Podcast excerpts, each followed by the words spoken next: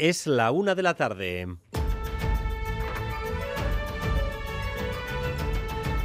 Crónica de Euskadi con Dani Álvarez.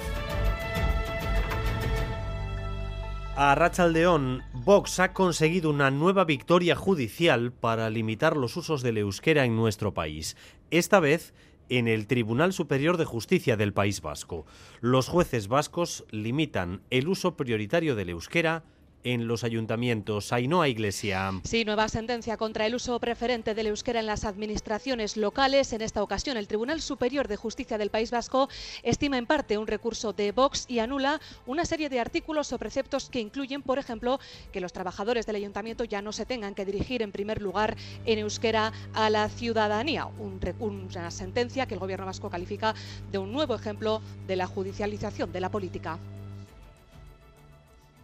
esta nueva sentencia tras otras del Constitucional, o en Irún, o en Vitoria, otra más que afectó a la Diputación de Guipúzcoa, llega apenas unas horas después de que el juez decano de Bilbao, Aner Uriarte, negara aquí en Radio Euskadi que los jueces tengan una sensibilidad contraria al euskera. Eh, me gustaría trasladar la imagen de que eh, nosotros somos receptivos al euskera, no somos enemigos del euskera, ni pues mucho menos. Vox, por supuesto, celebra esta nueva victoria. El partido ha encontrado una beta para lograr protagonismo político. El que no tiene las instituciones lo logra así en los juzgados. El gobierno vasco, ya lo han oído, no esconde su enfado. Este decreto, que ahora se mutila, no había generado ninguna controversia social. El gobierno vasco, por cierto, con el Endacari a la cabeza, está culminando su viaje oficial a Japón, del que hace un balance muy provechoso. Turismo, empresas, relaciones políticas, la impresión es muy positiva.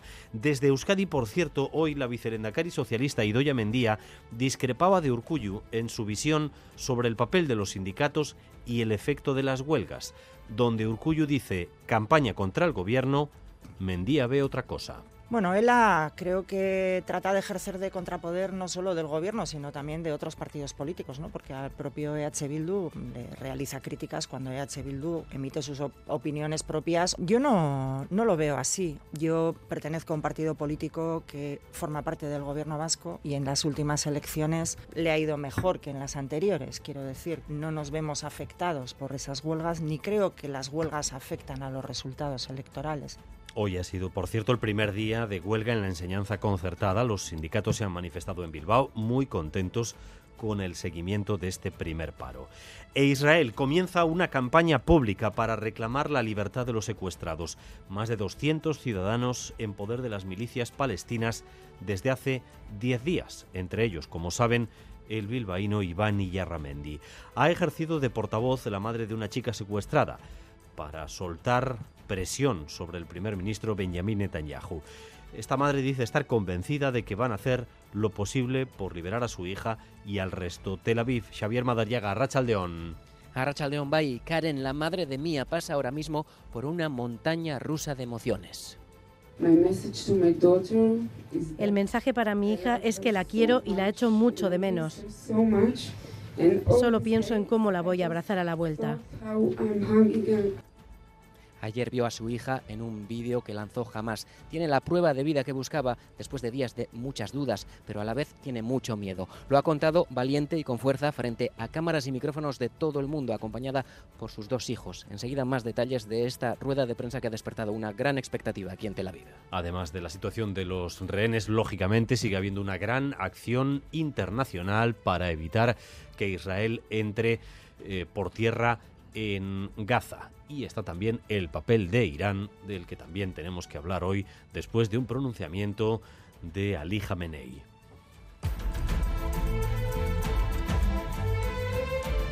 Galicia se convierte en la primera comunidad que va a prohibir la venta de las bebidas energéticas a menores de edad. Monster, Red Bull y otras similares impactan directamente en la salud de los jóvenes, en el sueño, irritabilidad y posible fuente de adicciones futuras. Unidad móvil de Radio Euskadi, María Ruiz, desde un instituto.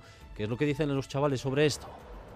Pues Dani, lo que nos dicen es que no sienten que sea peligroso. Para ellos es muy habitual en su día a día tomar este tipo de bebidas energéticas, por ejemplo, en los descansos cuando están en el colegio, en el instituto y sobre todo nos decían el fin de semana. También nos dicen que empiezan a tomar este tipo de bebidas energéticas muy muy jóvenes, en torno a los 11, 12 años e incluso algunos con 14 años nos decían que ya lo han dejado. Reconocen también que a sus familias no les gusta nada despabila un poco y ya de falta. Que sea, el día uno o dos. Con 13. Con 12 años. Tampoco me parece como para prohibirlo. No me importa, aumento, a mí soy joven. Peligroso no. Sí, beber mucho sí, porque eso te acelera mucho. Y atención a esta oferta laboral, se buscan 300 trabajadores para la nueva planta de Aisea Wind en el puerto de Bilbao. La compañía que genera eh, fabrica aerogeneradores marinos, ofrece decenas de puestos de soldadores, de pintores o de ingenieros, Rodrigo Manero caldereros, gruistas, pintores, ingenieros y otros perfiles relacionados con la siderurgia para trabajar tanto a pie de máquina como en tareas técnicas. Aisea Win necesita incorporar a 300 empleados para esa nueva planta que está haciendo en el puerto de Bilbao y en la que fabricará torretas eh, para aerogeneradores marinos gigantes. Y por eso hace este llamamiento. Los elegidos recibirán formación continua en un sector con mucho futuro. Dice, los detalles de esta oferta de 300 puestos están en su web.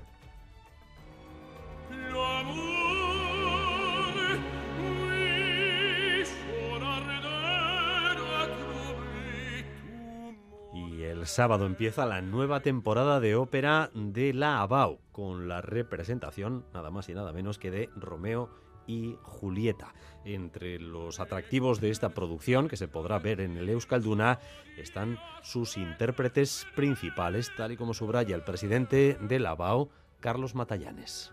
Hemos reunido un elenco extraordinario con un dúo sublime eh, para protagonizar a los dos enamorados más célebres del mundo, Javier Camarena y Nadine Sierra. Pues tenemos un estreno absoluto. Por las limitaciones que tenemos con el Palacio de Escalduna, es muy difícil que podamos estrenar una ópera. Esta vez lo cumplimos.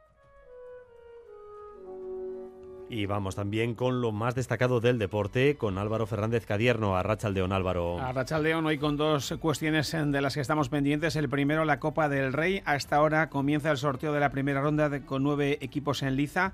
Los tres de primera, Real Atlético y Alavés, porque Osasuna está exento, el Eibar de segunda y también el Sestao River, el Baracaldo, el Guernica, el Tudelano y el Valle de Hues. Y también tenemos Euroliga, se disputa la tercera jornada a ocho y media de la tarde en el Buesa Basconia, Bayern de Múnich.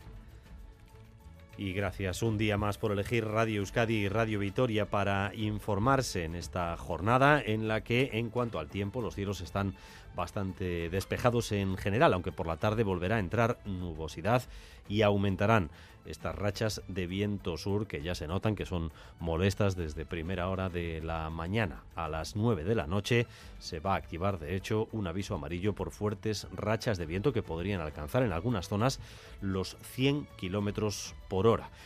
Esas rachas de viento, viento sur, llevan los termómetros hasta los 27 grados en Bilbao y en Bayona, 26 en Donostia, 22 en Pamplona, 20 grados de temperatura en Vitoria-Gasteiz. Raúl González y José Ignacio Revuelta en la dirección técnica, María Cereceda en la coordinación.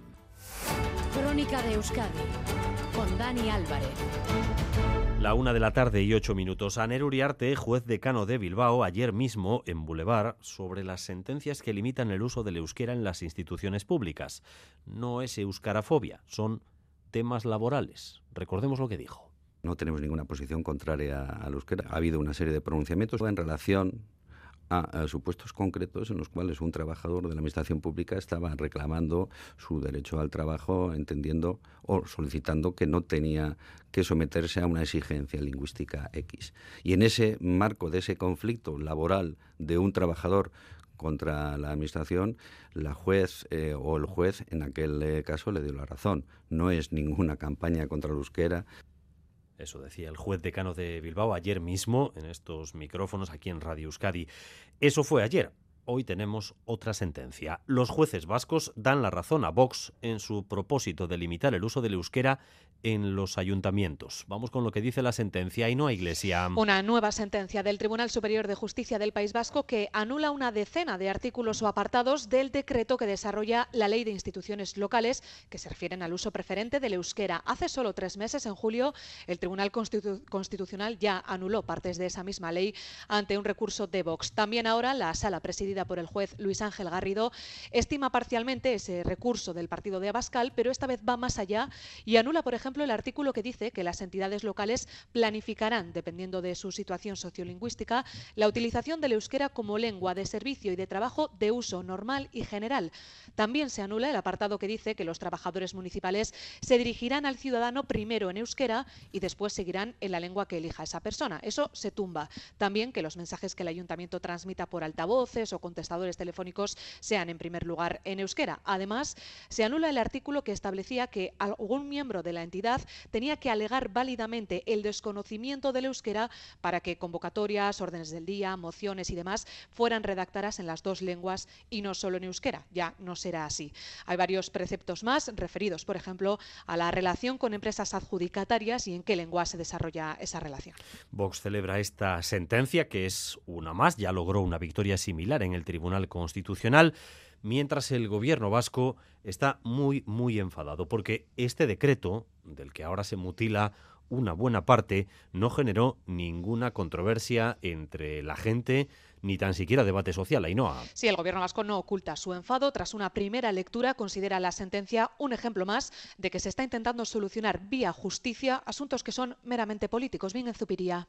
Creemos que es un claro ejemplo de judicialización de la vida política en su aplicación no ha generado ninguna controversia ni ninguna polémica en las instituciones locales vascas, pero que como consecuencia de la intervención de un partido político que ha llevado esta causa a los tribunales de justicia, pues nos hemos visto envueltos en una maraña que todavía no sabemos con claridad qué consecuencias puede tener. Ante esas palabras de Aner Uriarte que escuchábamos, el portavoz del Gobierno y consejero de Política Lingüística se ha limitado a apuntar que la justicia habla a través de sus fallos. Cree además, en una reflexión más a largo plazo, que la nueva legislatura que va a arrancar en España tiene que ser la legislatura de las lenguas. Ya se han dado algunos pasos en el uso de lenguas cooficiales en el Congreso, por ejemplo, pero cree que estas situaciones también se tienen que abordar. Afirma que casi con toda seguridad el Ejecutivo recurrirá ante el Tribunal Supremo. Las reacciones han llegado desde más agentes como por ejemplo Euskal Ginzaren Concheyua, que a la espera de hacer una valoración en profundidad ya llama a acudir el 4 de noviembre a la manifestación convocada en Bilbao ante estos ataques. La una de la tarde y 12 minutos sobre la situación en Gaza y en Israel. Hoy sobresale la campaña que se ha iniciado en Israel para reclamar la libertad de los secuestrados. Hay más de 200 ciudadanos en poder de Hamas y otras milicias palestinas desde hace 10 días. Entre ellos, como saben, está el bilbaíno Iván Iyarramendi junto con su pareja. Ha ejercido de portavoz en una rueda de prensa la madre de una de las chicas secuestradas eh, que de algún modo ha soltado eh, presión sobre el primer ministro Benjamin Netanyahu, muy cuestionado en estos momentos. Ella ha dicho estar convencida de que se hace y se hará todo lo posible por liberar a sus familiares. En esa rueda de prensa en Tel Aviv ha estado Xavier Madariaga. Adelante, Xavier. Arrachaldeón, en una rueda de prensa, en una sala, mejor dicho, en la que no entraba un alfiler, todo lleno de cámaras y micrófonos, Karen, la madre de Mía, responde a la primera prueba de vida de rehenes que ha lanzado jamás.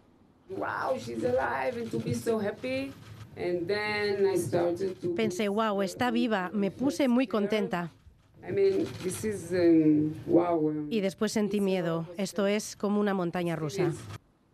Para ella están siendo muchas emociones juntas desde que ayer vio el vídeo de su hija. Dice Karen que su hija está bajo tratamiento médico, por eso debe volver pronto a casa, cuanto antes. Flanqueada por sus dos hijos, a esta madre coraje la hemos visto fuerte y muy valiente frente a los medios. Además, los médicos que la acompañan insisten, la responsabilidad de que rehenes como Mía vuelvan vivos a casa es solo y únicamente de jamás. Karen, mientras tanto, se centra en el abrazo que dará a su hija a la vuelta, que es lo que le da fuerzas. Tengo confianza en que Israel hará todo lo posible para traerlos de vuelta a casa.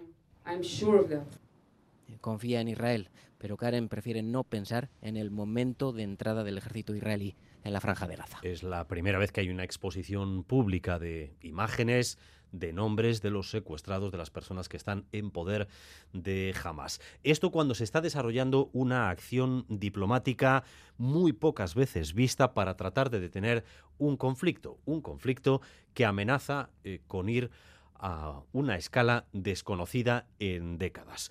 Eh, la Unión Europea, los Estados Unidos, potencias de la zona, Egipto, todos eh, levantan el teléfono a todas horas para tratar de contener la situación. De momento se ha evitado que haya habido una invasión terrestre de la franja de Gaza por parte de Israel, aunque eso no se puede descartar que vaya a suceder eh, en los próximos días. desde Israel también Miquel Ayestarán a Rachaldeón. León, Dani. Eh, esto es una guerra de nervios y una acción diplomática que, desde luego, no está coordinada, pero todos buscan lo mismo. Sí, en esta jornada que se podría definir aquí en, el frente en el que nos encontramos eh, justo a las puertas de la, de, la entrada de la franja de Gaza como una jornada de compás de espera hasta la visita de, Joe Biden, ¿no? porque el presidente de Estados Unidos tiene previsto llegar mañana y reunirse con Benjamin Netanyahu. Eh, en esta visita, eh, tú aludías a la intensa labor diplomática de los últimos días, lo que va a intentar Biden, eh, por un lado, es volver a apoyar el derecho que tiene Israel a defenderse, pero por otro lado también intentar aligerar el bloqueo para, para la entrada de ayuda humanitaria. Eh, en el frente lo que, lo que estamos viendo es que siguen los bombardeos en que, como dices, Israel insiste en que eh, puede ser la siguiente fase una invasión terrestre, pero atención Dani también porque hoy un portavoz del ejército por primera vez ha adelantado que esa nueva fase no tiene por qué ser una operación terrestre a gran escala, puede ser algo diferente. Eso es lo que ha dicho eh, en, esta jornada, como digo, de, de impasse a la espera de, Joe Biden. Esta noche llega el canciller Scholz, también Emmanuel Macron ha dicho que quiere venir. Eh, sabemos que este fin de semana en Egipto se va a organizar una, gran conferencia con países como Turquía y, y Egipto, por supuesto. hay una intensa labor diplomática, pero de momento no vemos sobre el terreno que se esté plasmando, por ejemplo, en la entrada de ayuda humanitaria, que es realmente urgente. Hay que mirar eh, a varias piezas a, la vez y en distintas direcciones. Y, eh, Miquel, permíteme un instante, unos segundos, porque hace unos minutos ha habido una declaración de Ali Khamenei desde Irán eh, y no parece en fin, un mensaje de, concordia. ¿Qué es lo que ha dicho Miquel Saez? El líder supremo de Irán, Ali Khamenei, ha afirmado esta mañana que lo que está ocurriendo en Palestina delante de los ojos del mundo es un genocidio por el régimen ocupante por Israel y ha advertido que si continúan los crímenes cometidos por el régimen sionista, son sus palabras textuales, nadie será capaz de parar a los musulmanes y a las fuerzas de la resistencia.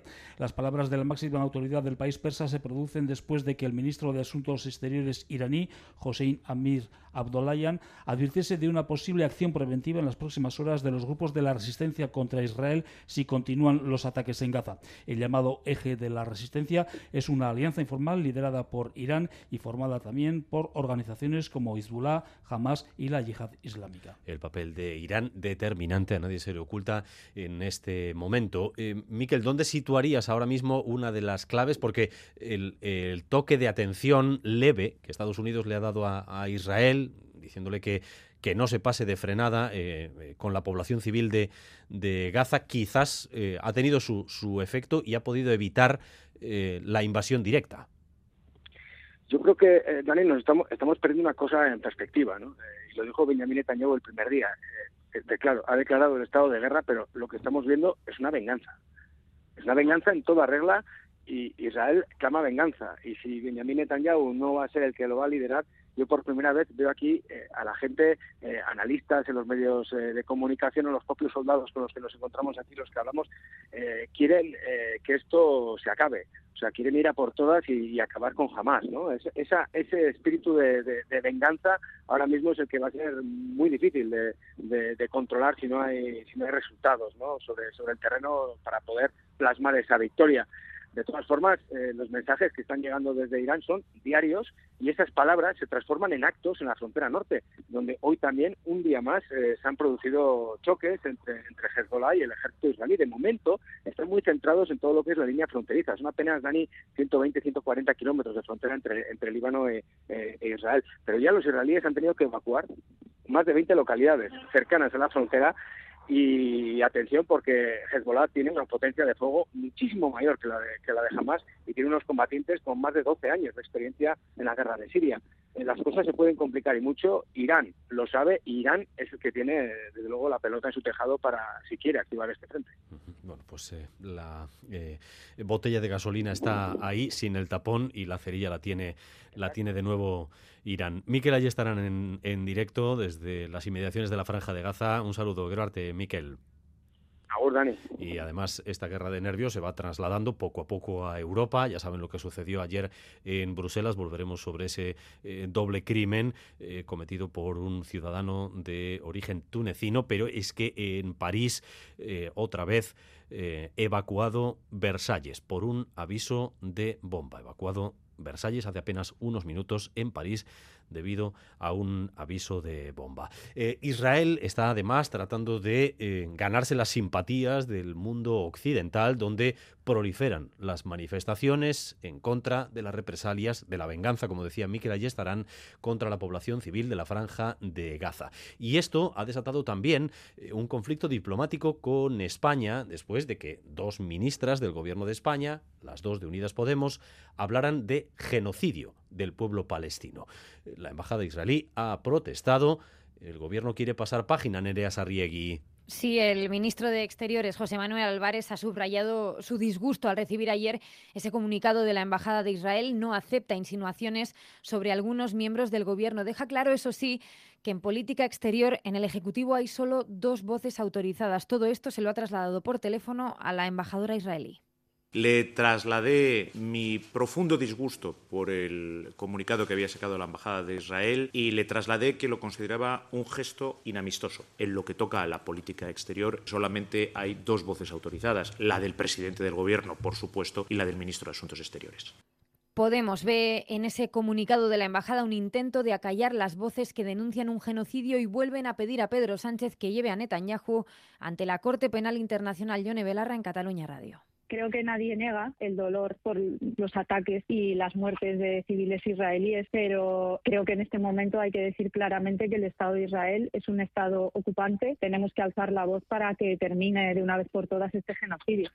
Álvarez da por zanjado este choque diplomático, pero es ya munición para el Partido Popular. Alberto Núñez Feijóo el comunicado de la embajada podía ser un poco más atinado, pero el lío que tiene el gobierno ya es un clásico. Cuando un país es atacado por una organización terrorista, no cabe equidistancia. El presidente del gobierno debería de poner orden. De momento, la Moncloa no tiene previsto convocar ninguna reunión con la embajadora israelí. Crónica de Euskadi con Dani Álvarez. La Escuela Concertada de Iniciativa Social está hoy de huelga. Mañana y pasado también hay convocados paros en esos centros, más de 200, con cerca de 130.000 alumnos. Los cinco sindicatos de la concertada están satisfechos con el seguimiento. Se han manifestado hace unos minutos en las calles de Bilbao. Natalia Serrano, adelante. Primer día de huelga y esta sí, primera manifestación. La de este mediodía por la Gran Vía bilbaína, aseguran los sindicatos convocantes, ha sido secundada por 5.000 trabajadores y trabajadoras de la concertada. Y en cuanto a la huelga, cifran en un 70% el seguimiento. Ahora en este arenal bilbaíno, punto final del recorrido, se disuelven ya los últimos grupos de manifestantes. En la y las comisiones LAB y UGT han denunciado a lo largo de la manifestación que la negociación del convenio colectivo estaba bloqueada. Ocho meses llevan sin reunirse con la patronal. Habla Miren Zubizarreta de ELA, pero el resto de las centrales sindicales están unidas en este mensaje. Han pasado más de ocho meses desde la última mesa de negociación, más de cinco desde el último día de huelga y desde luego lo que no queremos eh, en este sector es que tengamos que repetir el conflicto anterior, que tengamos que llegar a hacer 29 días de huelga durante tres cursos académicos. Por ello exigimos a las patronales y al Gobierno vasco que pongan los contenidos encima de la mesa que posibiliten la firma de un nuevo convenio han interpelado directamente a las patronales, en especial a la mayoritaria Cristao Escola, tanto los sindicatos como los manifestantes a lo largo de la marcha.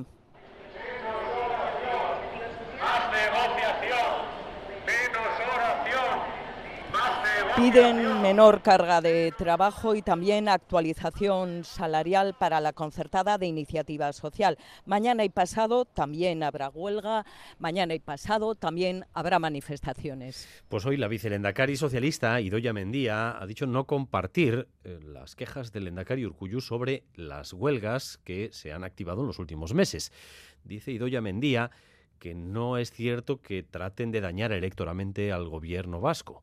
Al contrario, según ha comentado en Boulevard en Radio Euskadi, su partido, el Partido Socialista, se ha visto reforzado en las últimas elecciones, Rodrigo Manero. Sí, Doña Mendía no ve un objetivo político tras las huelgas y tampoco se siente perjudicada por ellas, como dice el Endacari. Yo no, no lo veo así. Yo pertenezco a un partido político que forma parte del gobierno vasco y en las últimas elecciones le ha ido mejor que en las anteriores. Quiero decir, no nos vemos afectados por esas huelgas ni creo que las huelgas afectan a los resultados electorales, no necesariamente. Mendía sí cree que ELA está en una estrategia de contrapoder que excede el ámbito sindical, aunque destaca que esta central no solo critica a su gobierno, sino también a partidos de la oposición como EH Bildu, una formación con la que los socialistas tienen una relación normalizada. La vicelendacari descarta en este sentido que la reunión de Pedro Sánchez con su grupo en el Congreso abra una nueva fase.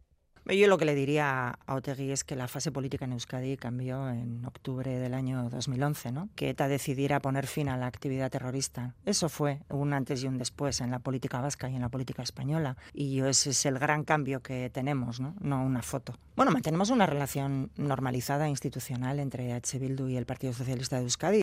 Aquí en Euskadi el PSE comparte propuestas socioeconómicas con EH Bildu, pero aún no se dan las condiciones, dice, para gobernar juntos. Ya ven que Idoia Mendía no comparte la lectura que hace el Lendakari Urcuyo de las movilizaciones y de las huelgas de los últimos meses. El Lendakari que está poniendo eh, ya el broche final a la visita vasca a Japón, una visita de la que se hace un balance muy muy positivo en todos los órdenes, en el orden eh, de la promoción turística, pero también de las eh, relaciones políticas y empresariales. El Lendakari ha dicho allí de nuevo que no está pensando en las elecciones, que quiere completar su programa de gobierno. Enviado especial y Manuel Manterola, León. Arrachaldeón y siete días de viaje oficial que han supuesto un empuje a la relación Euskadi-Japón. El Endacari satisfecho con el resultado. Mi valoración de este viaje es muy positiva. Estoy convencido de que este viaje va a servir para impulsar de forma definitiva la relación con Japón. Buena sintonía entre las dos partes y buena respuesta también del público japonés. En dos días,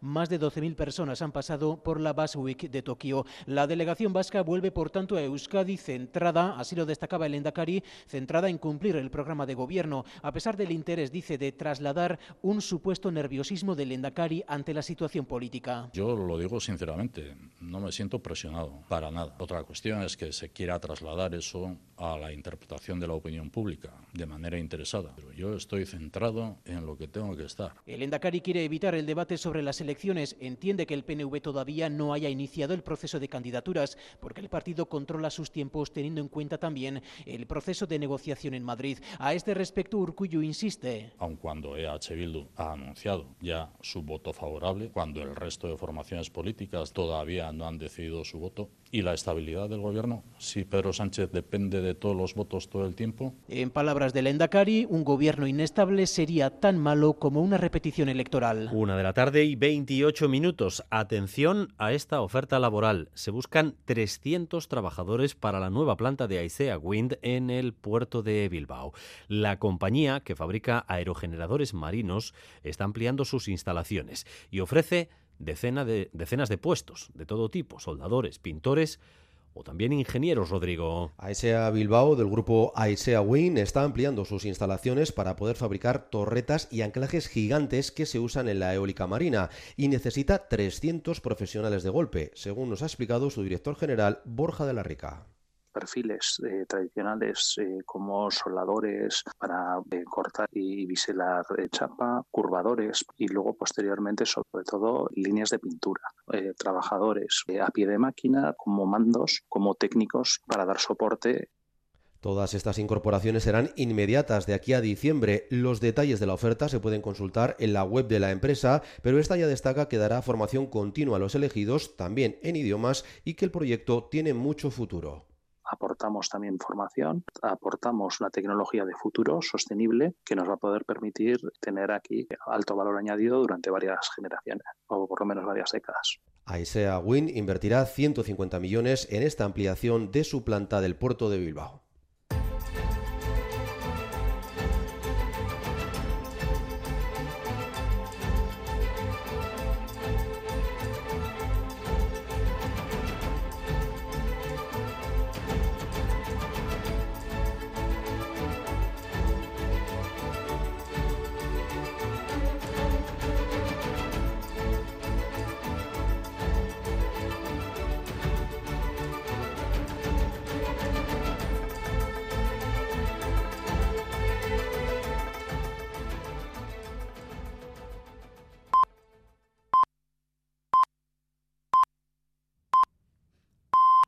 Es ya la una y media de la tarde, seguimos en Crónica de Euskadi.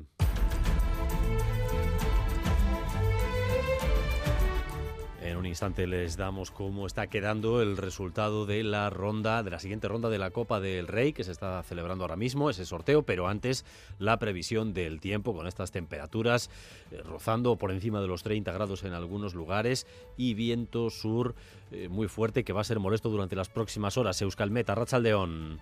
Caixó a león, el viento sur va a soplar con mucha fuerza, especialmente de cara a la noche cuando las rachas de viento podrían rondar o superar los 100 km por hora en las zonas más expuestas. Este viento sur nos va a dejar temperaturas muy altas de hasta 25 grados en la mitad sur y subiendo hasta los 27-29 en la mitad norte. El tiempo en general seguirá seco, aunque hacia el final del día nos afectará un frente que nos dejará algunas precipitaciones dispersas y en general débiles. Mañana miércoles de forma ocasional puede llover algo y el viento del suroeste seguirá soplando con fuerza, sobre todo de madrugada y primeras horas, así que empezaremos el miércoles con ambiente muy templado. Las máximas, eso sí, bajarán 2-3 grados mañana, pero aún así seguirán siendo bastante altas para la época. Y a partir de las 2 y cuarto aquí en Radio Euskadi, Quirol al día con las primeras impresiones del sorteo que está ahora mismo en marcha. Sorteo de Copa ¿Qué emparejamientos tenemos, Álvaro Fernández Cadierno? Hola, Daniel Rachaldo. De momento conocemos los eh, rivales de los equipos de primera. El Deportivo Alaves tendrá que ir a Murcia. Deportivo Murcia, equipo de la territorial, equipo de reciente creación. El Athletic a Barcelona va a jugar contra la Unión Sportive Rubí de la tercera federación. Y la Real Sociedad se ha emparejado con el Club Deportivo Puñol, sexta categoría, Comunidad Valenciana de la Liga, evidentemente, de Valencia. Una eliminatoria que en el caso de la Real no pueda disputar Andrés Silva. Está de nuevo lesionado. El portugués sufre una lesión en el músculo sóleo de su pierna derecha, por lo que queda pendiente de evolución. Un sorteo en el que también están eh, Valle de Huest, Tudelano, Guernica, Baracaldo, Sestao River y Eibar. Daremos evidentemente todos los emparejamientos a partir de las 2 y cuarto. Lesión también en el Atleti femenino, en este caso de la roja y blanca Sanadri lesión leve del bíceps femoral, eso sí le va a impedir jugar el domingo el derby ante la Real en Lezama. Además, todavía hoy tenemos eh, partidos internacionales, destaca ese Inglaterra-Italia de cara a la Euro, o en clave amistosa, ahora mismo se juega el Japón 1, Túnez 0, con Take Kubo en el 11 titular. En baloncesto 8 y media tenemos eh, partido de Euroliga tercera jornada en el Buesa Basconia Bayern de Múnich, una cita entre dos equipos igualados que llegan con una victoria y una derrota cada uno y en el que Joan Peñarroya, el técnico local, pide apoyo a la grada. Jugamos para que nuestro público se sienta identificado con el equipo y necesitamos eh, pues ofrecerle mm, cosas a nuestra gente para que nuestra gente nos ayude a ganar los partidos. Eh, si no, no tiene sentido nuestra labor eh, como equipo profesional y además necesitamos un Buesa lo más caliente posible para competir contra grandes rivales. Ese rival será hoy el Bayern de Múnich de un ilustre que vuelve a casa de Pablo Lasso. Una nueva etapa, un nuevo proyecto y sí, da la casualidad que estando fuera de España, pues el primer partido va a ser aquí en Vitoria, lo cual bueno, pues ha habido un amigo que me mandaba mensajes y me decía, ¿qué has hecho? Ayer por la noche fuiste a tomar algo con un amigo, esta mañana te has ido a desayunar con tu madre. Sí, clásicos, como decíamos, clásicos populares. En cesta, Etiaga y Gorka se proclamaban anoche en Durango campeones de la Jaya League al superar en la final a Luche y Basque por 15-13 y 15 a 5. Escuchamos a Erquiaga. Sí que es verdad que ha habido campeonatos que no me clasificaron ni a semifinales, pero es normal. Eh, en todo el año hay mucha competencia, como habéis visto se juega la pelota En semifinales Goico López perdieron, eso significa que aquí puede perder cualquiera y eso le da más valor también a los trofeos que ganamos. Ha habido dos, tres campeonatos importantes que he ganado y la verdad que contento. Mañana se presentan las Winter Series y a las 2 y cuarto hablaremos también con Nerea Arruti, campeona de Euskadi Days Colaris por segundo año consecutivo. Su ventaja sobre la segunda, sobre Nerea Sorondo, de casi cuatro minutos. No, no, para nada. O sea, no pensaba que iba a sacar tanta ventaja ni, ni, por asomo. ¿eh? O sea, al final cuando, cuando terminé y vi que todavía Nerea Sorondo estaba en la de 45, o sea, que le faltaba toda la de 36, dije, ostras, o sea, pues lo he hecho mejor de lo que creía. O, al final, eso, pues eh, muy contenta, muy contenta. Terminé y, y la verdad es que no me creía que hubiese salido al final también. Y lo dicho, seguimos pendientes de la Copa. De momento, Buñol, Real Sociedad, equipo valenciano, Rubí Athletic, equipo de Barcelona y Deportivo Murcia, Deportivo Alavés.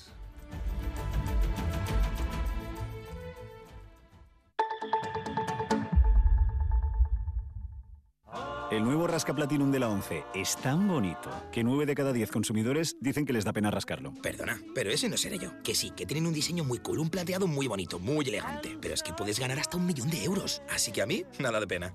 Cuando te enteres de que el nuevo Rasca Platinum tiene tres juegos muy divertidos y un premio de hasta un millón de euros, ya no te va a dar tanta pena.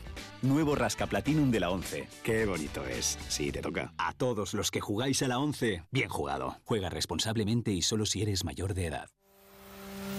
Este miércoles en Boulevard, Pedro Azpiazu, el consejero de Economía y Hacienda del Gobierno Vasco, a las ocho y media de la mañana en Radio Euskadi y ETV2. La una de la tarde y 35 minutos continuamos en esta crónica de Euskadi con más noticias y más información en directo para ustedes hasta las dos y cuarto. En unos instantes vamos a regresar sobre el conflicto entre Israel y Hamas, el papel de Irán con esa declaración del líder supremo Ali Khamenei eh, avisando de una posible acción preventiva contra Israel y los nervios, la situación de temor, terror incluso que se está viviendo ya en algunos países europeos, particularmente en Francia y en Bruselas, después de los ataques registrados en los últimos días. Hace unos minutos, desalojado Versalles por una amenaza de bomba. Antes vamos con otras noticias, eh, como por ejemplo que Galicia va a ser la primera comunidad que prohíba la venta de las bebidas energéticas a menores de edad, bebidas tipo Monster, eh, porque impactan directamente sobre la salud de los jóvenes, impactan en el sueño, en su irritabilidad y pueden ser una fuente de adicciones futuras. Nuestra unidad móvil está en un instituto, María Ruiz. Eh, ¿Qué te dicen los chavales sobre estas bebidas?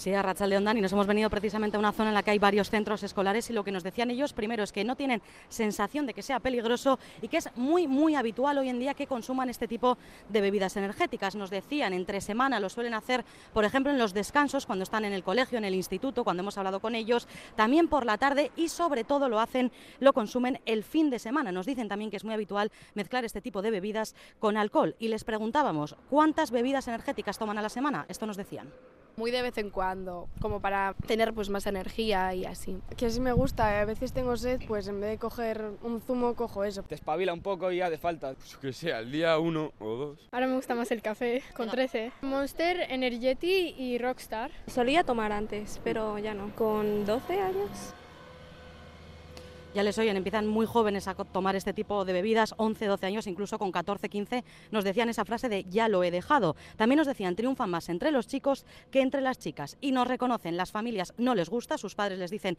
que no tomen ese tipo de bebidas energéticas, pero ellos no sienten que sea peligroso. Como todo, si abusas de una cosa está mal. A ver, tampoco me parece como para prohibirlo. No me importa, aumento, a mí soy joven y no sé. Tomarme igual 5 o 6 sí, pero por uno yo creo que no me va a pasar nada. Peligroso no. Sí, beber mucho sí, porque eso te acelera mucho. No piensan lo mismo los expertos. En Boulevard de Radio Euskadi nos hemos entrevistado a la experta de la Consellería de Sanidad de la Junta de Galicia, quienes han impulsado esta prohibición. Insistían en que estas bebidas no son nada recomendables. Silvia Suárez es subdirectora general de programas de fomento de estilos de vida saludables sobre todo generan alteraciones del sueño, generan efectos psicológicos, alteraciones en el comportamiento, trastornos cardiovasculares y los elevados contenidos de azúcar que contienen pues pueden generar ya bueno problemas para la salud destacables. Veremos si finalmente esa prohibición se extiende por el Estado, pero ya lo has oído, Dani, ellos no sienten que sea peligroso. Bueno, pues precisamente sobre jóvenes y salud seguimos hablando porque a 7 de cada 10 les interesa más la información que encuentran online que la de su médico de cabecera. Esta es una de las conclusiones de un estudio sobre nuevas tecnologías y salud. En redes sociales como TikTok, eh, ya saben ustedes que pueden encontrar eh, consejos, entre comillas, sobre salud física, psicología, nutrición o culturismo, pero también influencers que no tienen demasiado conocimiento de lo que hablan. Irene Barañano. El mejor amigo de las y, las y los adolescentes son las redes sociales, no les fallan nunca y además les dan consejos vídeos eh, estilo te duele el cuello y tienes chepa, túmbate en el suelo, pon una pierna encima de otra, estira y siente el alivio. Eh, cosas como esa, y yo no le veo mucho sentido. Lo utilizan como consultorio médico que ofrece respuestas fáciles de entender y al momento. Cuando te pasa algo lo que sea, miras igual en TikTok, lo que puede ser. Y si no buscamos el diagnóstico, el diagnóstico nos busca. ¿Cómo saber si sufres de ansiedad? Te comparto los 10 síntomas más comunes. La red está llena de consejos sobre salud y es que esa es la mayor preocupación de los jóvenes por encima del amor, el dinero o el trabajo. Consumen a diario contenido sobre salud que les lleva a poner los consejos en práctica o a autodiagnosticarse. Andrea Alfaro, experta en nuevas tecnologías, nos da la clave para paliar los efectos de la desinformación que ciertos contenidos pueden generar quizás deberíamos mantener bastantes conversaciones con ellas y con ellos. Vale, está bien que mires internet, pero cuéntame, abrir como nuevas vías, porque es importante que sepan que padres y madres estamos abiertos al diálogo. Mientras no tengamos un mejor filtro para los contenidos, la clave será formar a jóvenes críticos que distingan contenidos útiles de los que no lo son. Además, los expertos advierten, advierten a jóvenes y no tan jóvenes que ante la duda mejor llamar al centro de salud. 19 minutos para llegar a las 2 de la tarde. En Bilbao, el alcalde ha admitido por vez primera que la presión turística en la villa está alcanzando algo parecido a un límite. De momento no es partidario de implantar una tasa turística, pero de aquí a uno o dos años quizás es un proyecto que se podría implantar Irache Ruiz. Bilbao tiene capacidad para acoger a más turistas, pero reconoce el alcalde que la villa está cerca de la saturación. Juan María Burto no descarta tener que aplicar la tasa turística en un par de años. Momentu honetan, momentu honetan, nik uste dut ez dala beharrezkoa Bilboren kasuan. Mm Baina igual, enbetik bi urte barru, ba igual eh, beharrezkoa izango da. Badaukagula turista gehiago hartzeko espazioa, baina nik uste dut apurka apurka heltzen ari garela geure helmugara. Entrevistado en ETV también anunciaba que antes de que acabe el mes el equipo de gobierno aprobará el proyecto de zonas de bajas emisiones. Podrían vetarse la mitad de los vehículos que cada día circulan por la ciudad. Aburto adelanta que habrá que hacer pedagogía. Oso importantea izango da pedagogia bateitza. Segatik egiten dugu. Osasun hobeagoa eukitzeko. Ordenantza horren atzean datozen neurriak ba, errezagoa onartuko ditu. Moratoria batzuk e, izango, izango dira. Pedagogía y moratorias para que Bilbao sea más sostenible. Hoy el 3% de los coches de la ciudad son responsables del 22% de los gases contaminantes. El diputado guipuzcoano de Medio Ambiente, que está siendo investigado por la Fiscalía por un delito contra el medio ambiente relacionado con la incineradora de Zubieta, ha hablado hoy por vez primera. Dice estar muy tranquilo y convencido de que la justicia le acabará dando la razón a Negoñi. El diputado de Medio Ambiente, José Ignacio Asensio, asegura no tener noticias de la Fiscalía ni de las diligencias abiertas contra él. No obstante, cree que la justicia les dará la razón también esta vez. Y es que recuerda que la plataforma Gurasos ha perdido las 40 denuncias interpuestas hasta la fecha contra el Consorcio de Residuos de Guipúzcoa. José Ignacio Asensio, diputado de Medio Ambiente. Queremos tener lo antes posible, si existen esas diligencias, las tengamos lo antes posible para poder dar nuestra opinión. Mientras tanto, no haré ninguna valoración de las diligencias.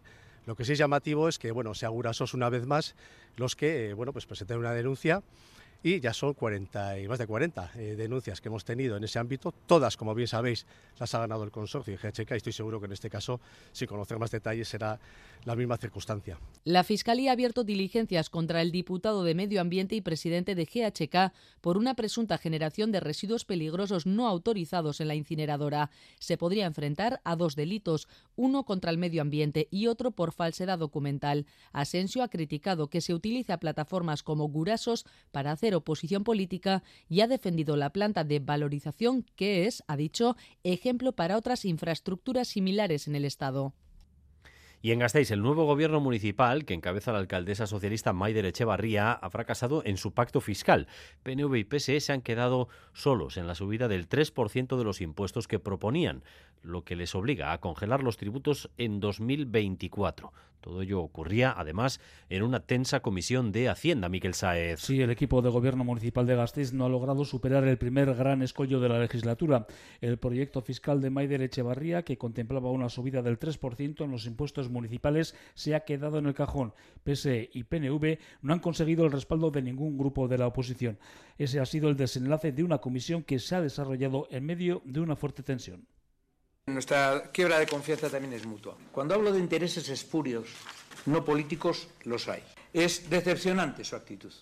Los reproches del concejal de Hacienda, de John Armentia, han tenido dos destinatarios fundamentalmente, EH Bildu y el Carrequín, cuyas portavoces, Rocío Vitero y Garbiña Ruiz, respectivamente, criticaban a su vez la actitud del equipo de gobierno durante la negociación. Desde el miércoles no hemos tenido ninguna respuesta, ni una reunión, ni una llamada, ni una contraoferta. Este no es el modo que desde Euskal Herria Bildu entendemos que es el de negociar. Ni tan siquiera podemos confiar ahora mismo en su palabra. Los que pierden es la ciudadanía. Con estos mimbres tan endebles no podemos llegar a un acuerdo Primer varapalo, por lo tanto, para el gobierno municipal. Habrá que ver ahora cómo influye la congelación de impuestos en el primer proyecto presupuestario de la alcaldesa Echevarría y si se recomponen los puentes con la oposición para poder sacarlo adelante. Y en Cuenca siguen buscando a un cazador guipuzcoano que desapareció el pasado domingo. Un compañero con el que se disponía a cazar le perdió la vista en el coto y desde entonces la Guardia Civil le está buscando con drones, con perros y hasta con un helicóptero Irache. De 67 años y de Usurbil, José Pagola se desplazó a Cuenca, a la zona de Buenache de la Sierra, para cazar. Su compañero Donostierra le perdió la pista cuando ambos se dirigían al puesto y dio la voz de alarma. Desde el domingo por la mañana se busca al cazador y a su perro. El dispositivo policial es amplio. En las últimas horas se ha peinado el coto de caza con un helicóptero del Seprona, un dron y con varios perros. Juan Isidro Palomares, capitán de la Guardia Civil. Vamos eh, con los eh, GPS que tenemos marcando los tracks, es decir, a los sitios donde llegamos para asegurarnos de que batimos toda la zona y a partir de ahí empezamos por lo más eh, corto, digamos, y vamos ampliando búsqueda hacia, hacia lo más lejano. Más de 40 personas trabajan en la búsqueda del cazador guipuzcoano.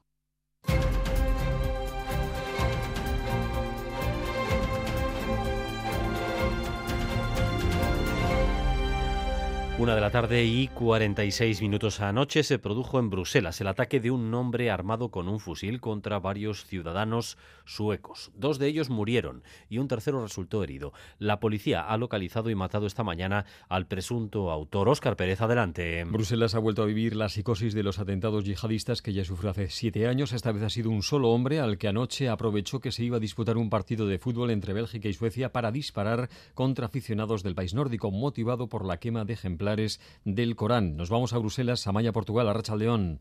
A Rachaldeón, sí, el vídeo que publicó el presunto autor del atentado ya sugería que no era casualidad que hubiera matado a dos personas que vestían la camiseta de la selección sueca. También el primer ministro Ulf Kristersson ha dicho esta mañana que todo indica que ha sido un ataque terrorista contra Suecia y contra los suecos. El político conservador ha añadido que la Unión Europea debe proteger mejor sus fronteras. Según la Fiscalía belga, un testigo ha informado a la policía poco después de las 8 de la mañana de que el hombre al que estaban buscando estaba en una cafetería del barrio de Scarbeck, barrio en el que la policía lo llevaba buscando toda la noche porque es ahí donde tenían registrado su último domicilio. Los agentes han acudido al lugar, le han disparado en el pecho y ha fallecido en el hospital pasadas las nueve y media. En la misma cafetería en la que estaba el hombre han encontrado un arma que podría ser el que usó en el atentado y una bolsa llena de ropa. Parece que actuó por su cuenta, pero la ministra de Interior, Annelies Berlinden, dice que están investigando a ver si pudo recibir ayuda ayuda. C'est pas exclu qu'il y a d'autres acteurs qui sont liés à l'acte euh, de cet euh, auteur d'hier. Por ahora, Bruselas mantiene la alerta máxima, algunas escuelas permanecen cerradas y el acceso a las instituciones europeas limitado. La mesa de crisis se reúne a las tres para reevaluar la situación. No hay vinculación, por tanto, entiende la policía, entre la guerra de Israel y el ataque de ese hombre armado anoche en Bruselas. Y en relación con el conflicto con Hamas, esta tarde hay un Consejo Europeo Extraordinario virtual convocado por su presidente para reafirmar precisamente la postura conjunta de la Unión Europea en este conflicto, Amaya.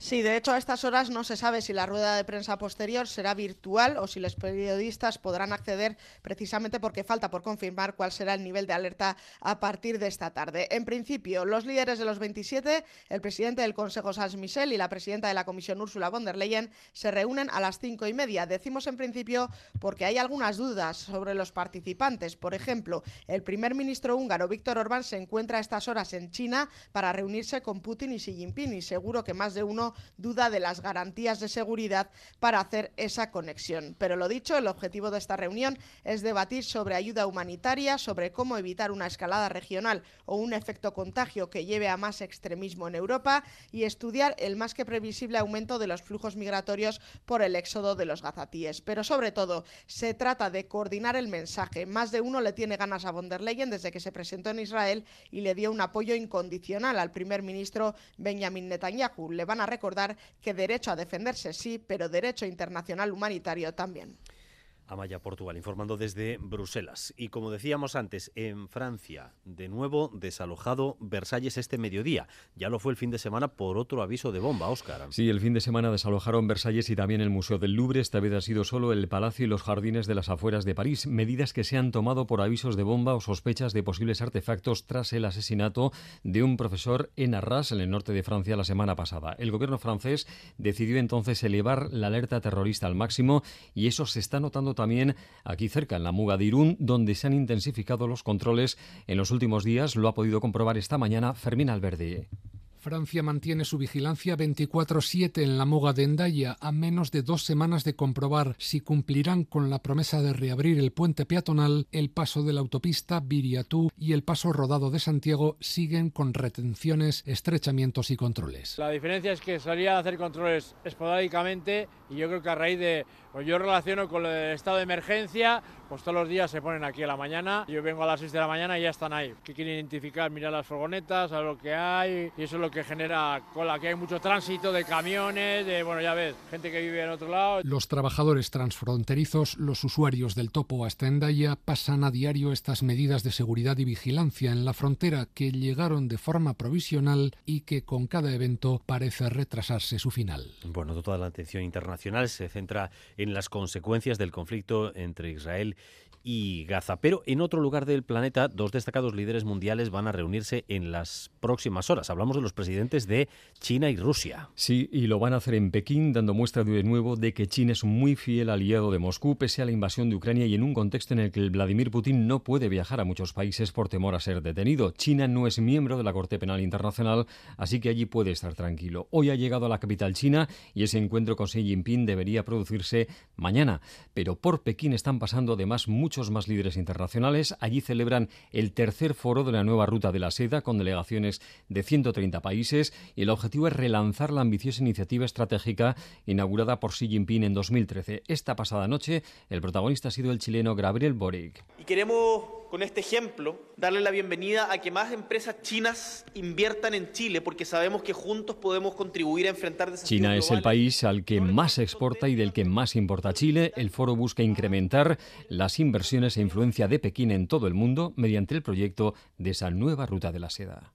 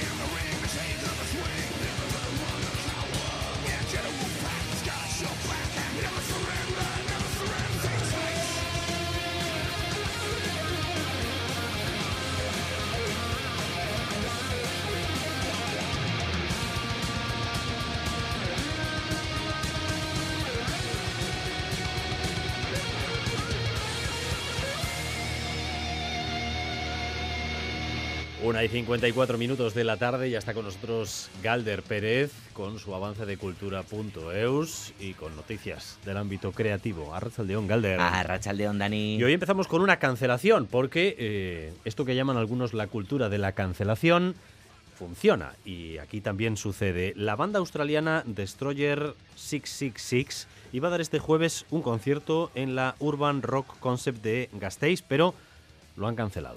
Lo han cancelado, Dani. Eh, vamos a contextualizar un poquito la noticia. Eh, en las redes sociales, Área Antifascista denunciaba, en Twitter concretamente, a mí lo de la X todavía no me sale. ¿Tú dices la X, Dani? No, no sigo, diciendo Twitter, pero... Eres un antiguo, como yo también.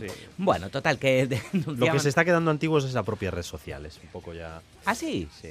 Ah, ¿tú qué eres? ¿Más TikTok o qué? Bueno, eh, no sé, eh, pero en, Twitter me da la sensación de que desde, que la ha cogido el gran Elon... Este señor. Eh, cualquiera tiene una lucecita azul y algunos hay, son unos alicates. Hay mucha luz azul y poca luz en general. Bueno, total, que, que se denunciaba en esta red social eh, que una banda nazi eh, iba a actuar en Gasteiz y después el colectivo Rock contra el Fascismo, que es una entidad que se formaba hace dos años, formado por más de 1.300 bandas, oficinas de management, festivales, salas y bares de música en vivo y demás. Bueno, pues eh, sacaban este comunicado que te lo leo eh, textualmente en referencia a esta banda y en particular a su cantante. Dicen que es un grupo que desde hace ya muchos años ha hecho apología clara de mensajes racistas, islamófobos, misóginos y homofóbicos en sus conciertos y citan algún ejemplo cercano como en el que el cantante decía que los musulmanes estaban invadiendo Europa. Bueno, pues eh, la agencia Hammer de, Valencia, que es la promotora de este concierto, decía ayer que iba a decir algo más y hoy, pues cuando han pasado ya casi 14 horas de, este día, pues todavía no, no, han dicho nada y piden paciencia. Yo me quedo con una frase, Dani, de, de este colectivo, del colectivo Rock contra el Fascismo, que dice que la esencia del rock es la diversidad y la solidaridad, nunca el odio y la discriminación. El rock es nuestra arma contra la intolerancia y es extensible pues para cualquier expresión cultural. Sin duda. Sin duda, ¿verdad? No sé, la polémica está servida, ¿eh? Entras en el Facebook de, Hammer y... Desconozco, desconocía esta banda, ni su, su existencia, no, no, no controlo Destroyer 666, no sé. ¿A ah, que Romeo y Julieta sí los conoces? Eso sí.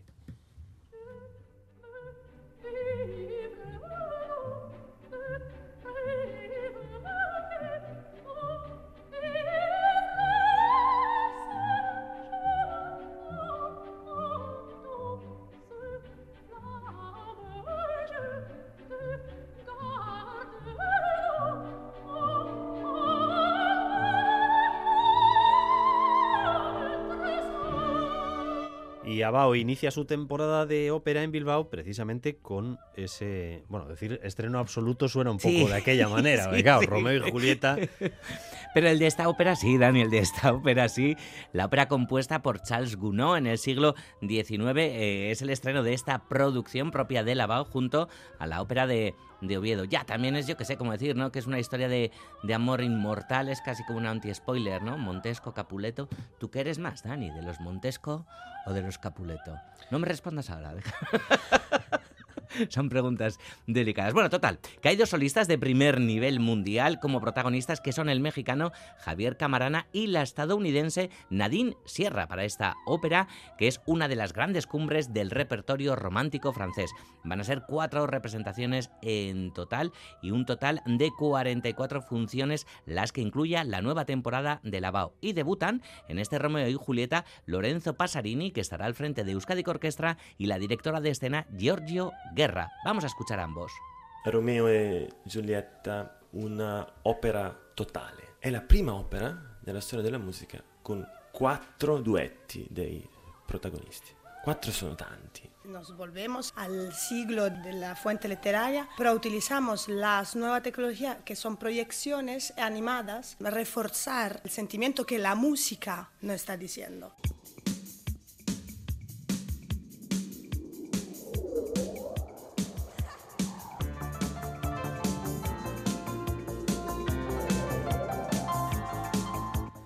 El Museo San Telmo de Donostia refuerza la línea de trabajo contemporánea que lleva desarrollando desde su renovación en 2011. Sí, se trata del programa RONCAC Desafíos, línea estratégica que abre espacios a la reflexión y debate sobre temas como la interculturalidad, la sostenibilidad o el feminismo. Escuchamos a Susana Sota, Soto, perdón, directora de San Telmo Museo.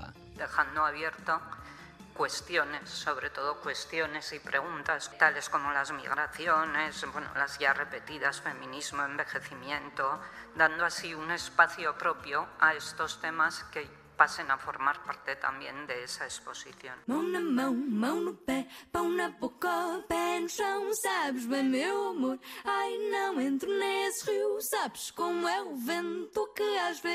Y unos segunditos hasta las dos con música que llega desde Portugal. Sí, es una de las sensaciones allí, es Analúa Cayano, esa fusión entre la tradición portuguesa y electrónica, una de las artistas que participará, por cierto, en el BIME la semana que viene. Pues a partir de las 3 y 5 más. Mucho más, Dani. Mucho más. Pero arte.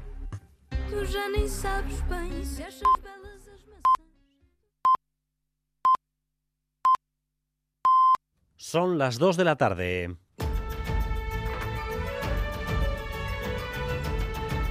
Crónica de Euskadi. Con Dani Álvarez. Gracias por continuar en nuestra compañía. Gracias un día más por elegir Radio Euskadi y Radio Vitoria para informarse. Durante los próximos 15 minutos vamos a tratar de resumir para ustedes lo esencial de la información de esta jornada de martes. Un día en el que Vox consigue una nueva victoria judicial para limitar los usos del euskera en nuestro país. Esta vez en el Tribunal Superior de Justicia del País Vasco. Los jueces vascos limitan el uso prioritario del euskera en los ayuntamientos. Vamos con lo que dice la sentencia y no a Iglesia. Adelante. Sí, una nueva sentencia del Tribunal Superior de Justicia del País Vasco que anula una decena de artículos o apartados del decreto que desarrolla la llamada ley municipal referidas al uso preferente del euskera. Este mismo verano el Tribunal Constitucional ya anuló partes de la misma ley ante un recurso de Vox. También ahora la sala presidida por el juez Luis Ángel Garrido estima parcialmente el recurso del partido de Abascal, pero esta vez va más allá. Anula, por ejemplo, el artículo que dice que las entidades locales planificarán la utilización del euskera como lengua de uso normal y general. También se anula el apartado que dice que los trabajadores municipales se dirigirán al ciudadano primero en euskera y después seguirán en la lengua que elija esa persona. Además, se tumba el artículo que establecía la obligación de trabajadores municipales de acreditar el desconocimiento del euskera para poder recibir en castellano documentos como convocatorias, órdenes del día o mociones, entre otros. Son los apartados más destacados que anula este nuevo fallo. Bueno, pues los jueces vascos dan la razón a Vox en ese propósito de limitar el uso del euskera en los ayuntamientos. Eh, Vox, lógicamente, está celebrando esta sentencia, que es una más, porque ya logró una muy similar también en el ámbito municipal en el Tribunal Constitucional, mientras que el gobierno vasco está muy, muy enfadado, porque este decreto eh, según argumenta, ni generó controversia social ni tampoco discusión política. El gobierno vasco no oculta su enfado y además considera esta sentencia un ejemplo más de que se está intentando solucionar vía justicia asuntos que son meramente políticos. Bien en Zupiría. Creemos que es un claro ejemplo de judicialización de la vida política. En su aplicación no ha generado ninguna controversia ni ninguna polémica en las instituciones locales vascas, pero que como consecuencia de la intervención de un partido político que ha llevado esta causa a los tribunales de justicia, pues nos hemos visto envueltos en una maraña que todavía no sabemos con claridad qué consecuencias puede tener y afirma que casi con toda seguridad el Ejecutivo recurrirá ante el Supremo. Vox, por su parte, hace una valoración más que positiva de la sentencia que califica de un varapalo más a una política lingüística del gobierno vasco basada en la imposición. Euskal Gintzaren Conchellua, por su parte, llama ante este nuevo ataque a acudir el 4 de noviembre a la manifestación convocada en Bilbao contra las sentencias contra el euskera.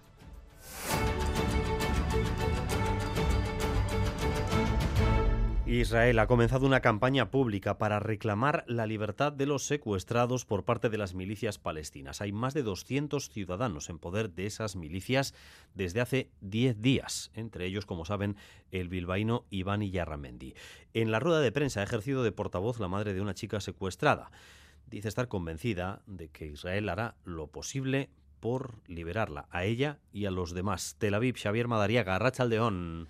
A Rachel Bay, la madre de Mia, la rehén que en un vídeo mostró ayer jamás, pide su regreso inmediato porque su hija está bajo tratamiento médico.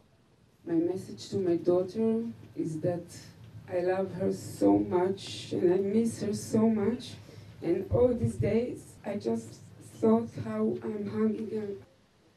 Karen ha aparecido frente a una multitud de medios de comunicación de todo el mundo. Ha sido muy valiente explicando ante montones de cámaras cómo están pasando estos difíciles momentos. Ha estado acompañada por los dos hermanos de Mía, también parte de la familia y un equipo médico que dice que la responsabilidad de que rehenes como Mía vuelvan sanos y salvos a sus casas es solo de jamás. Karen prefiere no pensar en las bombas que bombardean Gaza y sigue centrando su pensamiento en el abrazo que dará a la pequeña al volver a casa. Es lo único que la mantiene con fuerza. Mientras tanto, se está dando una acción diplomática a gran escala, muy pocas veces vista, para evitar que este conflicto entre Hamas e Israel pueda extenderse a toda la región o incluso más allá. Están actuando todos a la vez, cada uno con sus posibilidades, los Estados Unidos, la Unión Europea, Qatar, Egipto. Nuestro enviado especial Miquel Ayestarán nos describía la situación hace tan solo unos minutos de la siguiente manera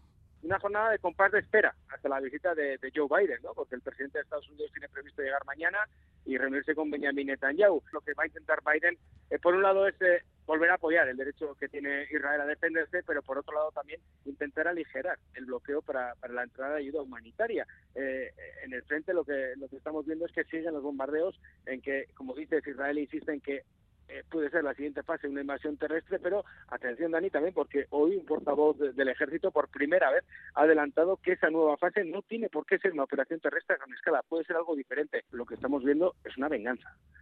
Es una venganza en toda regla y Israel clama venganza. Y si Benjamin Netanyahu no va a ser el que lo va a liderar, yo por primera vez veo aquí eh, a la gente, eh, analistas en los medios eh, de comunicación o los propios soldados con los que nos encontramos aquí, los que hablamos, quieren que esto se acabe. O sea, quieren ir a por todas y, y acabar con jamás.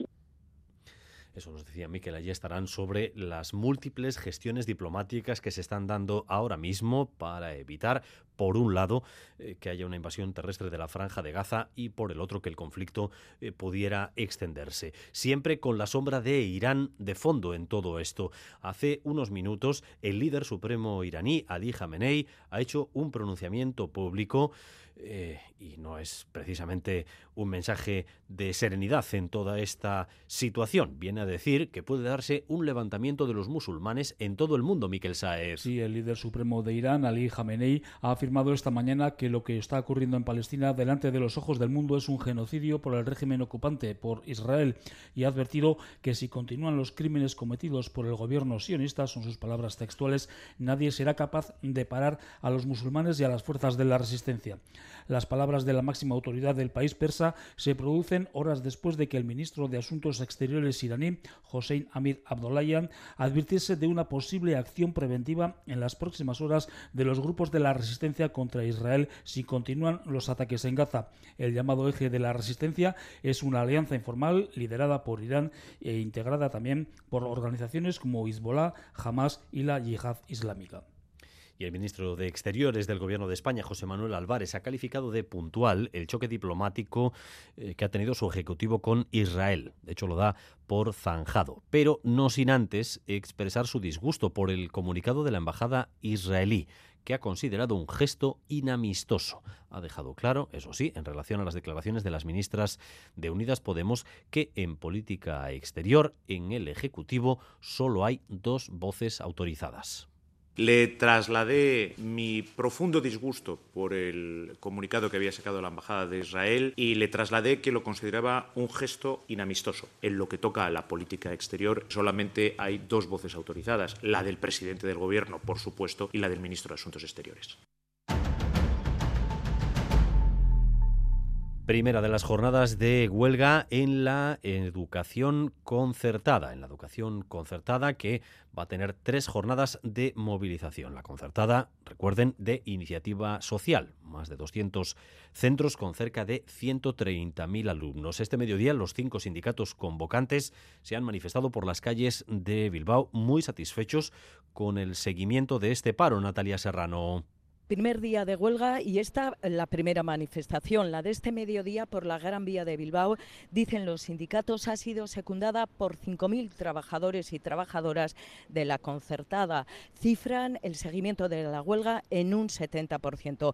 En la Estela, las comisiones Lab y UGT han denunciado a lo largo de la marcha que la negociación del convenio colectivo está bloqueada.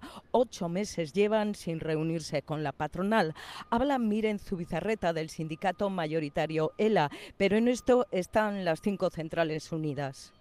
Han pasado más de ocho meses desde la última mesa de negociación, más de cinco desde el último día de huelga y desde luego lo que no queremos eh, en este sector es que tengamos que repetir el conflicto anterior, que tengamos que llegar a hacer 29 días de huelga durante tres cursos académicos. Por ello exigimos a las patronales y al Gobierno vasco que pongan los contenidos encima de la mesa que posibiliten la firma de un nuevo convenio.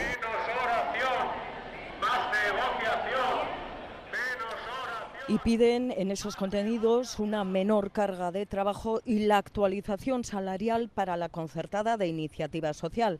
Mañana y pasado también habrá huelga. Hoy, por cierto, aquí en Radio Euskadi, la vicelendacari socialista Idoya Mendía discrepaba del lendacari en su visión sobre el papel de los sindicatos y el efecto de las huelgas en los últimos meses. Donde Urcullo dice que hay una campaña contra el gobierno, Idoya Mendía ve otra cosa. Bueno, ella creo que trata de ejercer de contrapoder no solo del gobierno, sino también de otros partidos políticos, ¿no? porque al propio EH Bildu le realiza críticas cuando EH Bildu emite sus opiniones propias. Yo no, no lo veo así. Yo pertenezco a un partido político que forma parte del gobierno vasco y en las últimas elecciones le ha ido mejor que en las anteriores. Quiero decir, no nos vemos afectados por esas huelgas, ni creo que las huelgas afectan a los resultados electorales. El Endacari está culminando, por cierto, su viaje oficial a Japón, del que hace un balance muy provechoso, tanto en el ámbito turístico como en el de las relaciones empresariales y también el de los contactos políticos. La impresión que ha trasladado el Endacari Urkuyu es muy positiva eh, sobre las relaciones Euskadi-Japón. Las 2 de la tarde y 11 minutos, una decena de buceadores profesionales trabajan para retirar una red fantasma de un kilómetro de largo localizada en el litoral de Jaizkibel y en la que está muriendo una importante cantidad de peces estos días. Buceo Donostia ha puesto en marcha esta operación y el objetivo es retirar esta red antes del fin de semana, ya que la previsión alerta de la llegada para entonces de un temporal a Negoñi. No es la primera vez que una red de estas características aparece en nuestras costas, pero el daño que causa es siempre dramático. Óscar Mayor, instructor de buceo Donosti pues con eso, con una verdadera tragedia.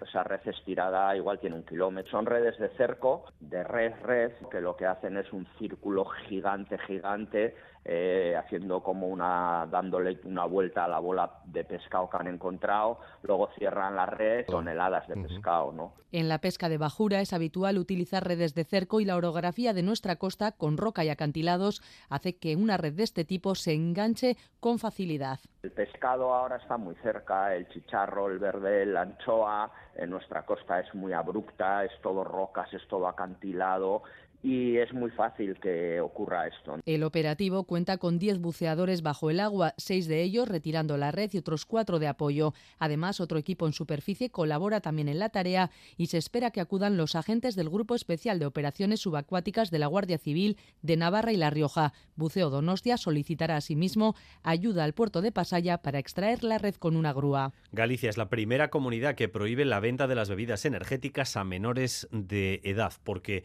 según dicen sus responsables sanitarios, afectan directamente a la salud en cuanto al sueño, en cuanto a la irritabilidad y una posible fuente de adicciones futuras. La unidad móvil de Radio Euskadi ha estado en centros escolares con chavales que no ven estas bebidas energéticas como algo peligroso. María Ruiz. Sí, a la puerta de varios centros escolares nos reconocían los jóvenes que es algo habitual. Nos decían que sobre todo beben este tipo de bebidas entre semana en los descansos de los colegios o por la tarde y también el fin de semana. Y también algunos reconocían que suele ir mezclado con alcohol. Les preguntábamos, ¿cuántas bebidas energéticas toman a la semana? Esto nos decían Muy de vez en cuando, como para tener pues más energía y así. Que si me gusta, a veces tengo sed, pues en vez de coger un zumo, cojo eso. Te espabila un poco y ya de falta. Pues que sea, al día uno o dos. Ahora me gusta más el café, con 13. Monster, Energeti y Rockstar. Solía tomar antes, pero ya no. Con 12 años lo reconocen, empiezan con este tipo de bebidas muy jóvenes, entre los 11, 12 años e incluso algunos ya con 14 nos dicen esa frase de ya lo he dejado. Y también nos dicen las bebidas energéticas triunfan más entre los chicos que entre las chicas. Además, sus familias no están nada contentos con este tipo de bebidas, pero ellos no sienten que sea peligroso como todo, si abusas de una cosa está mal. A ver, tampoco me parece como para prohibirlo. No me importa, aumento, a mí soy joven y no sé. Tomarme igual 5 o 6 sí, pero por uno yo creo que no me va a pasar nada. Peligroso no. Sí, beber mucho sí, porque eso te acelera mucho. No piensan lo mismo los expertos, insisten en que afectan al sueño, la irritabilidad y que incitan a futuras adicciones.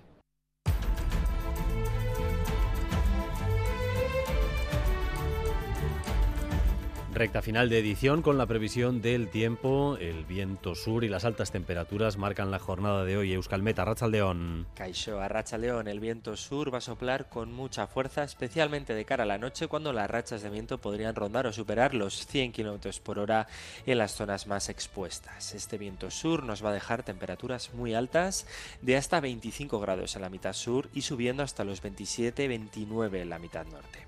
El tiempo en general seguirá seco, aunque hacia el final del día nos afectará un frente que nos dejará algunas precipitaciones dispersas y en general débiles. Mañana miércoles de forma ocasional puede llover algo y el viento del suroeste seguirá soplando con fuerza, sobre todo de madrugada y primeras horas, así que empezaremos el miércoles con ambiente muy templado. Hasta aquí esta crónica de Euskadi, hora y cuarto de información en directo para ustedes. Información que continúa cada hora en punto aquí en Radio Euskadi a partir de las 7 en Gambara con Arancha García y Miriam Duque. Raúl González y José Ignacio Revuelta han estado en la dirección técnica, María Cereceda en la coordinación. Y si lo desean, nos reencontramos esta noche en ETV2, en la noche de hoy con la película Por Casualidad. Es que ricasco, arte. Crónica de Euskadi con Dani Álvarez.